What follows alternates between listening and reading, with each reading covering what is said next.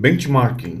O benchmarking é um processo contínuo e sistemático para avaliar produtos e processos de trabalho de organizações que são reconhecidos como melhores práticas. Repetindo, benchmarking é o processo contínuo e sistemático para avaliar produtos e processos de trabalho de organizações que são reconhecidos como melhores práticas. É um método estruturado de aprendizagem por meio da observação e adaptação das melhores práticas desenvolvidas por outras organizações e da aplicação desse novo conhecimento na melhoria dos processos de trabalho.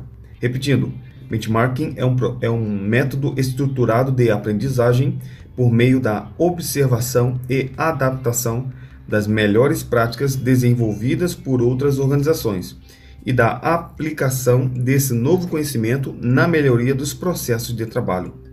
Ao adotar essa estratégia, as organizações se voltam à forma de atuação de outras organizações, visando identificar novas práticas e formas de atuação que podem ser úteis para o desenvolvimento de suas atividades. Repetindo, ao adotar essa estratégia, as organizações se voltam, se voltam à forma de atuação de outras organizações, visando identificar novas práticas e formas de atuação que podem ser úteis para o desenvolvimento de suas atividades.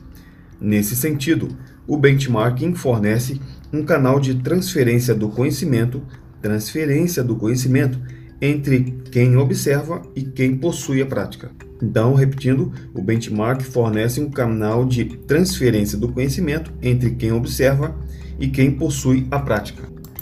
A observação de práticas também é destacada por Nonaka e Takeuchi como uma importante fase do processo de criação do conhecimento.